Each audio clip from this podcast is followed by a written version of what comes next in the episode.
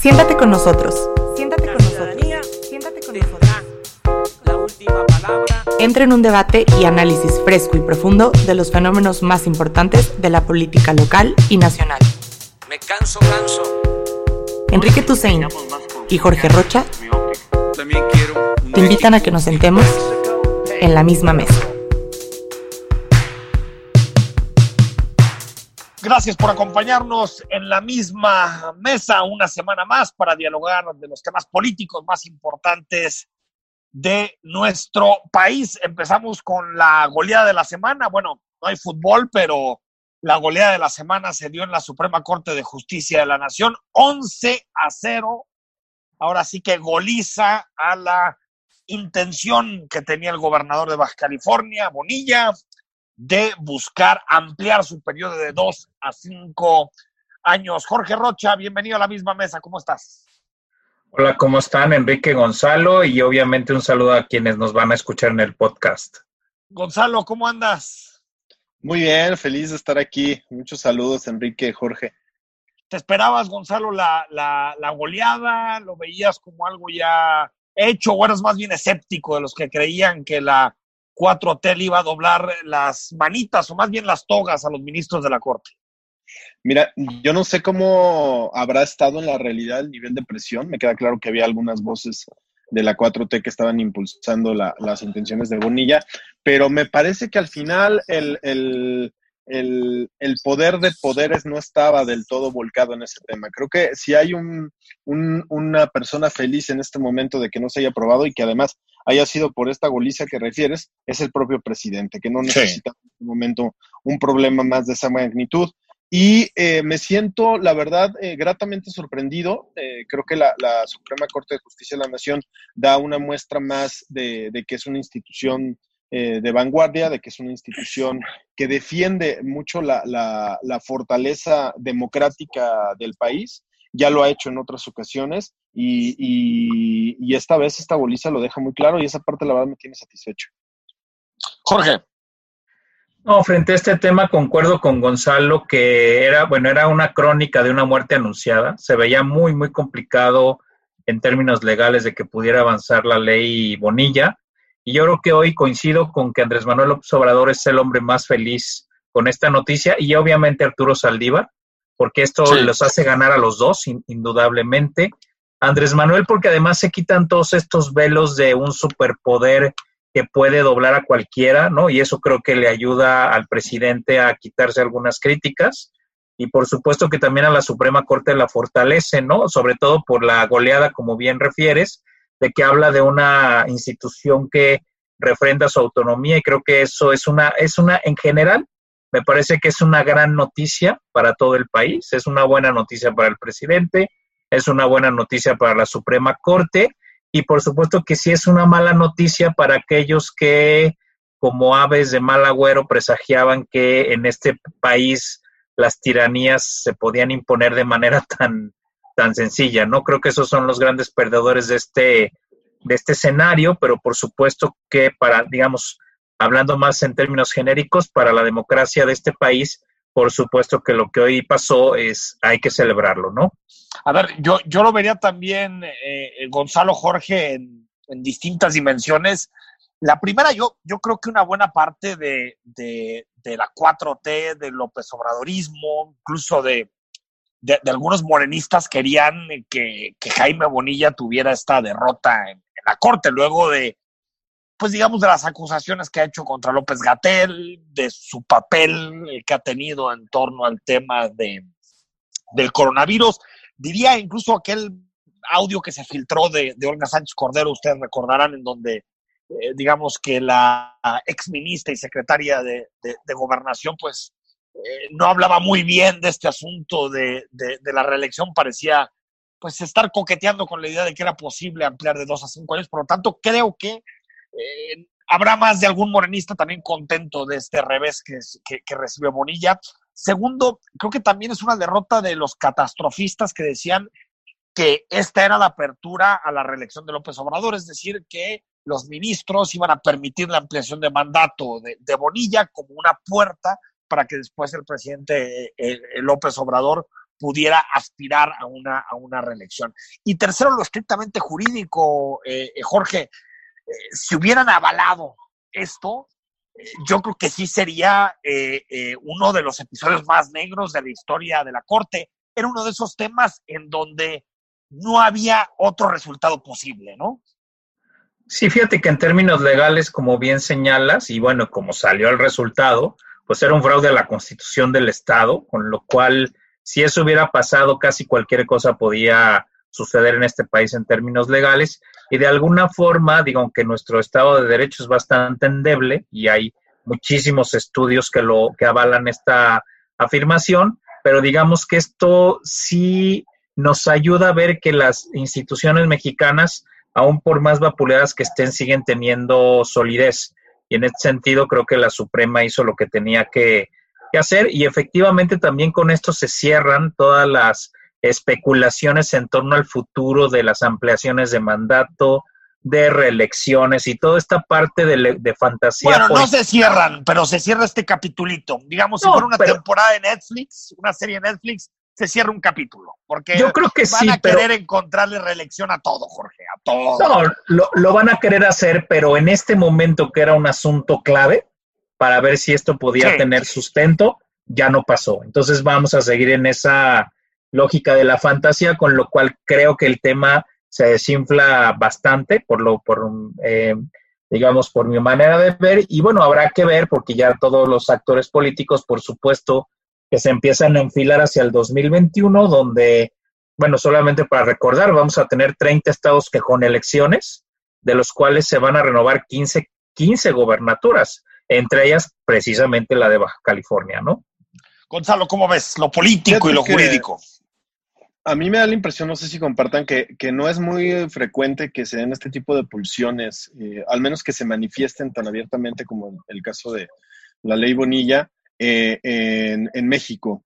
Y suceden quizá por ahí cada sexenio, quizá cada, cada década, cada 10 años, que por ahí alguna pulsión así. Entonces, es importante que cuando esto surge, exista una institución, en este caso la Suprema Corte, que ponga un alto, porque esto básicamente corta las alas a posibles iniciativas o personas que pudieran traer en la cabeza intenciones similares, eh, de alguna manera los apacigua.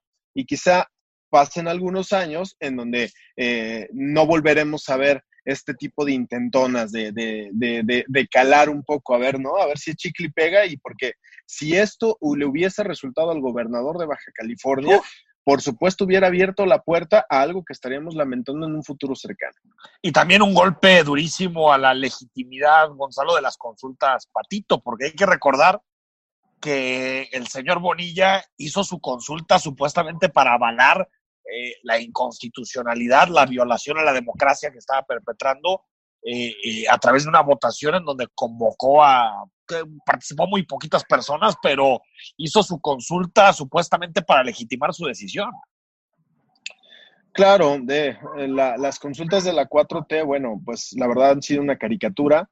Eh, qué bueno que haya habido la cordura, en este caso en los ministros de la Suprema Corte. Y si bien es cierto, como, como decíamos ah, en un principio, y, Jorge y, tú, Enrique, coincidían en que eh, el gran contento en esta, con esta decisión es el presidente de México, pues también dentro de esa alegría también debe de tener cierto sesgo de enojo porque la Suprema Corte pues se coloca nuevamente en una posición, digamos, de mayor credibilidad a la que fuerza. El Ejecutivo. Sí, el presidente y el presidente y la Coparmex están felices hoy, son de esos días en donde coinciden los, los, los dos extremos en estos debates. Jorge, López Gatel eh, salió el, el, viernes uh, y puso un video en sus redes sociales donde habla de una nota, sobre todo una que, que escribió el, que se escribió en el New York Times, una nota larga, un reportaje sobre los muertos en la Ciudad de México, Tú y yo tuvimos posibilidad de platicar ese mismo viernes en el,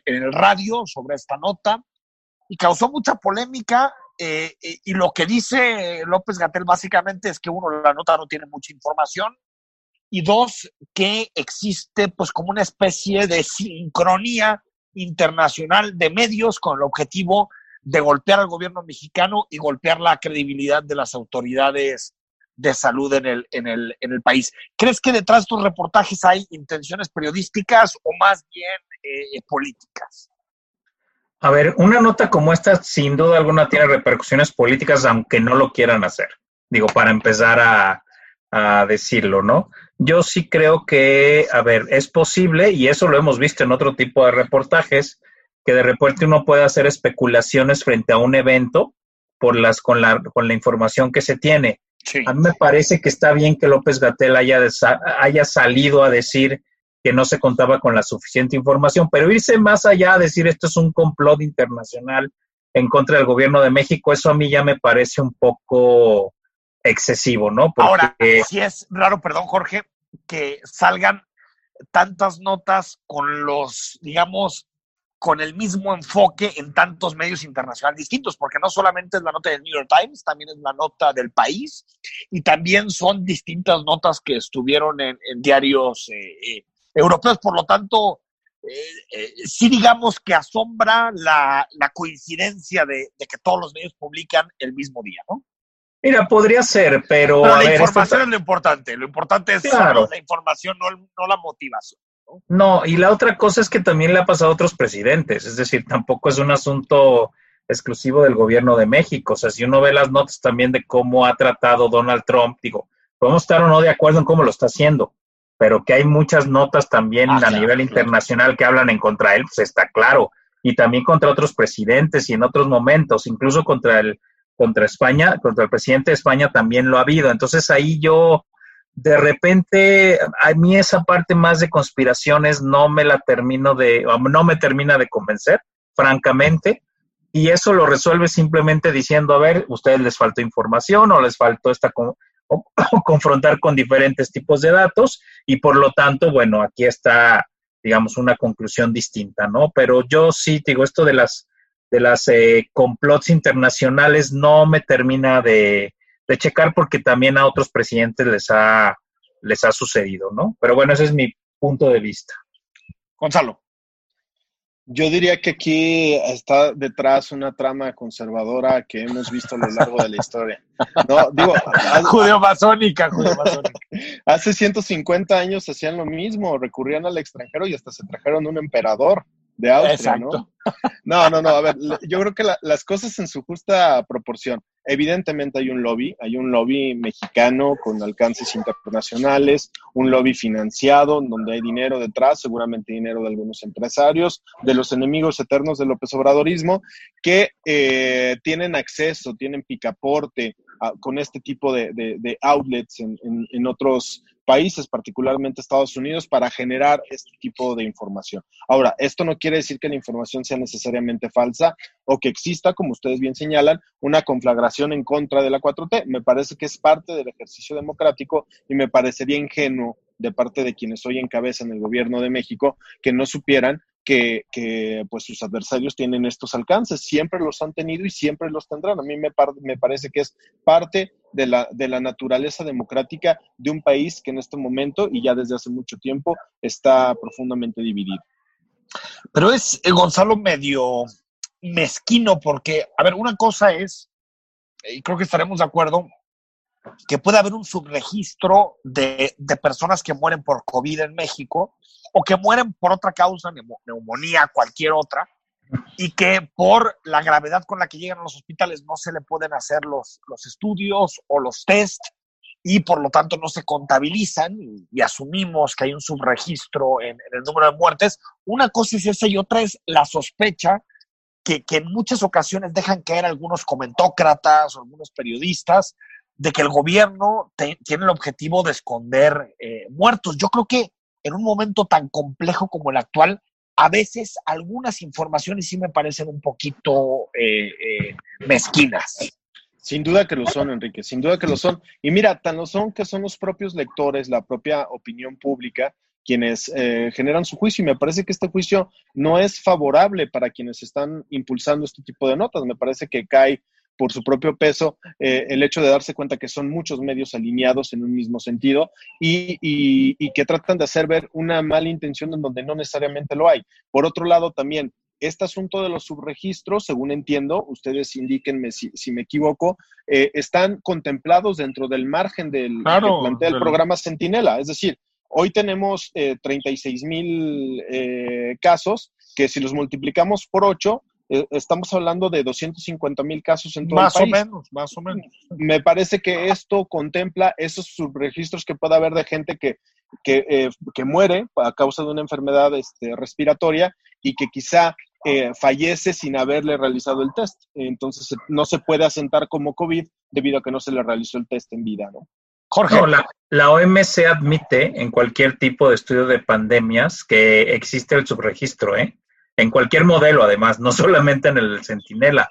Esto lo platicaba con algunos académicos o académicas del TEC de Monterrey que trabajaron en la OMC, que nos platicaban allá unas, a algunos compañeros esto, que decir, a ver, se admite, se admite que el subregistro es una situación normal en cualquier pandemia, en cualquier modelo. ¿Por qué?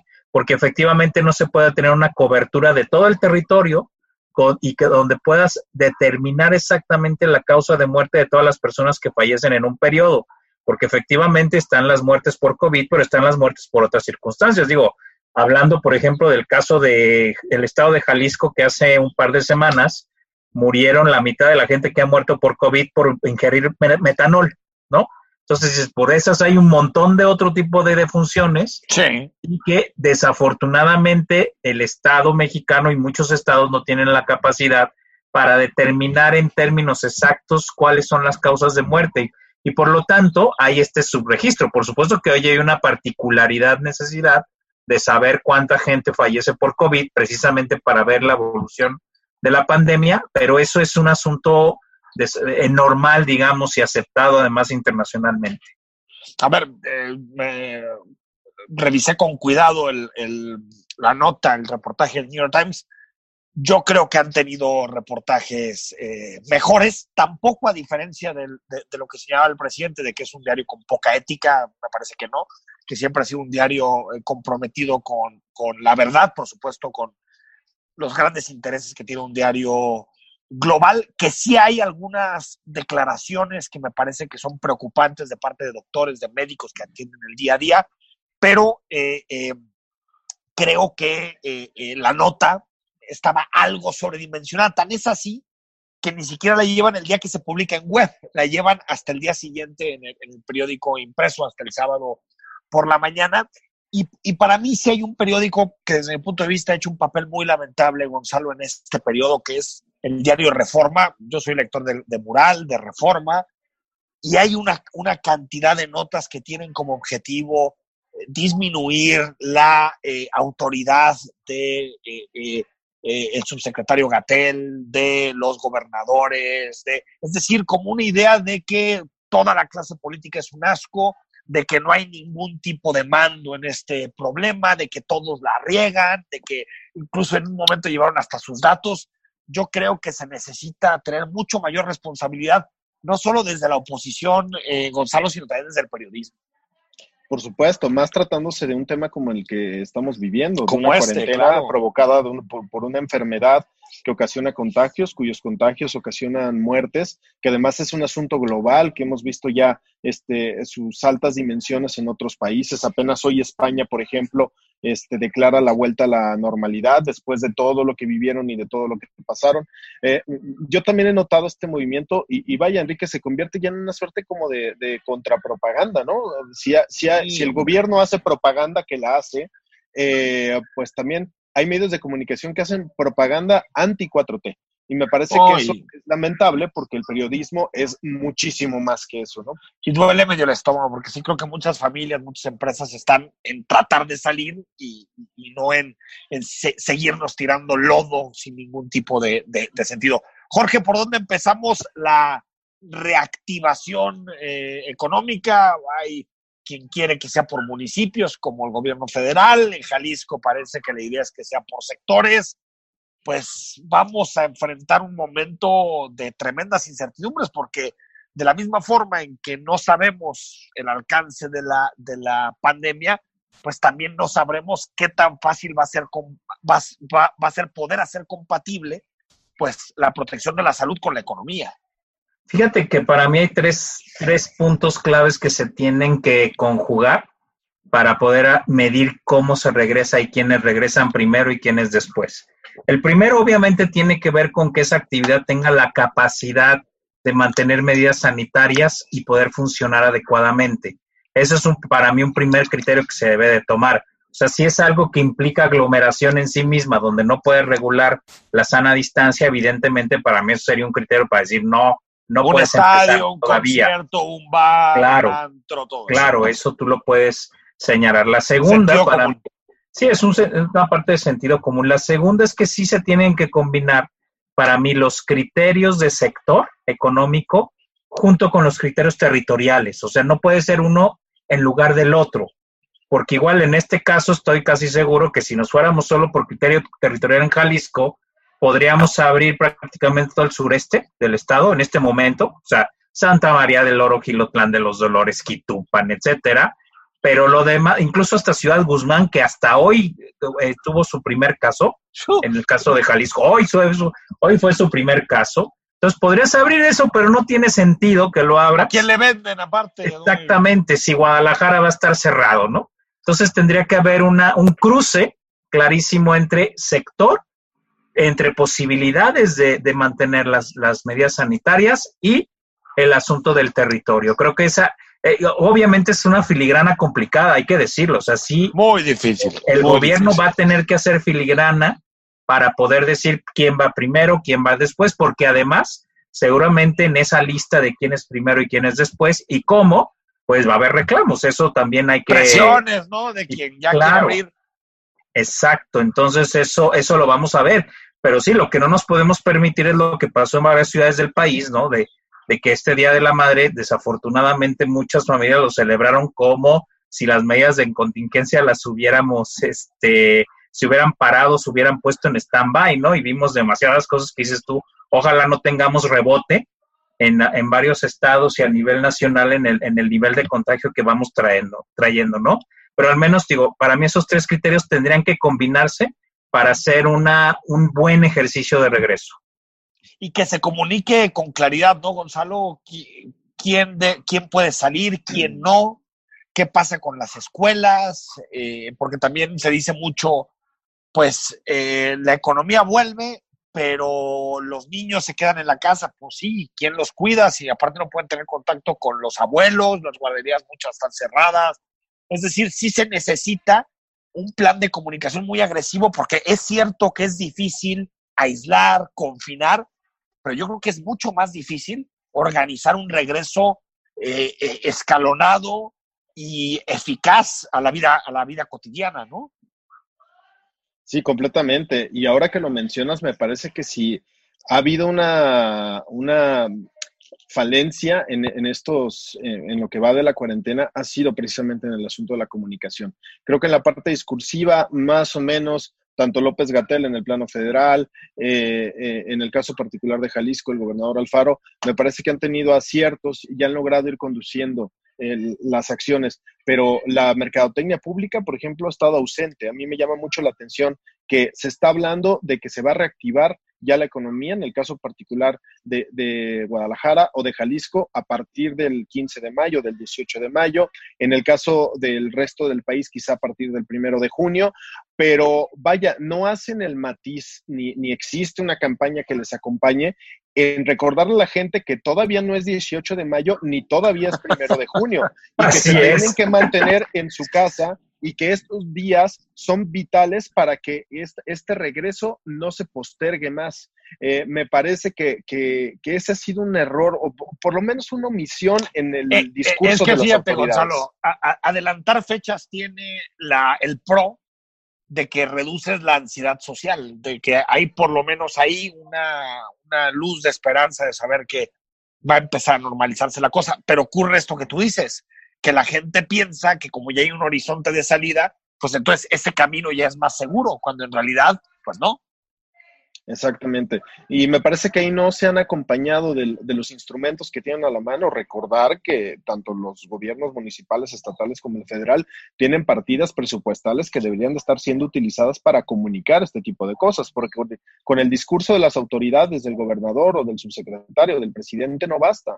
Tienen que acompañarse de estas herramientas que tienen a su alcance para recordarle a la gente a través de todos los medios disponibles, digitales y tradicionales, que todavía no es el momento de la apertura, que todavía le falta y que estos días son vitales para mantener este, la calma y para mantenernos en nuestras casas. Para despedirnos, Jorge, es también difícil un, un, proceso de desconfinamiento cuando la gente no confía en el gobierno, no confía en los datos eh, que, que, que, que, pone sobre la mesa el gobierno, porque muchas veces hablamos de Alemania, Francia, lo que están haciendo estos países, pero allá la relación que existe entre el gobierno y los ciudadanos es totalmente distinta. Aquí cada quien cree sus verdades, las teorías de la conspiración, que si existe o no existe el COVID, que si yo abro porque yo abro, que yo tengo palancas en el gobierno.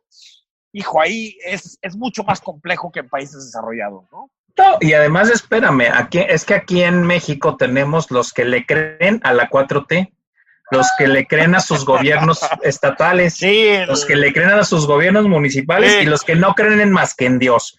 Y entonces ahí se hace un verdadero relajo porque efectivamente todavía hoy tenemos conversaciones, a pesar de que estamos viendo las, los niveles de contagio y de fallecidos, gente diciendo que esto es una invención de quién sabe quién, ¿no? Entonces, sí, Del New York Times, Jorge, del New York Times. Claro, esto, esto no ha, no ha, este, no ha terminado de calar hondo en las, en las, en la experiencia de la gente que termina diciendo, usted conoce a alguien, entonces no es cierto, es un invento pues del, hasta, del gobierno, pues, ¿no? Como dicen hasta, sí, pues que te, hasta no ver muertos a tu alrededor, lamentablemente a veces tenemos que experimentar en carne propia. Jorge, Gonzalo, gracias, un abrazo, ¿eh?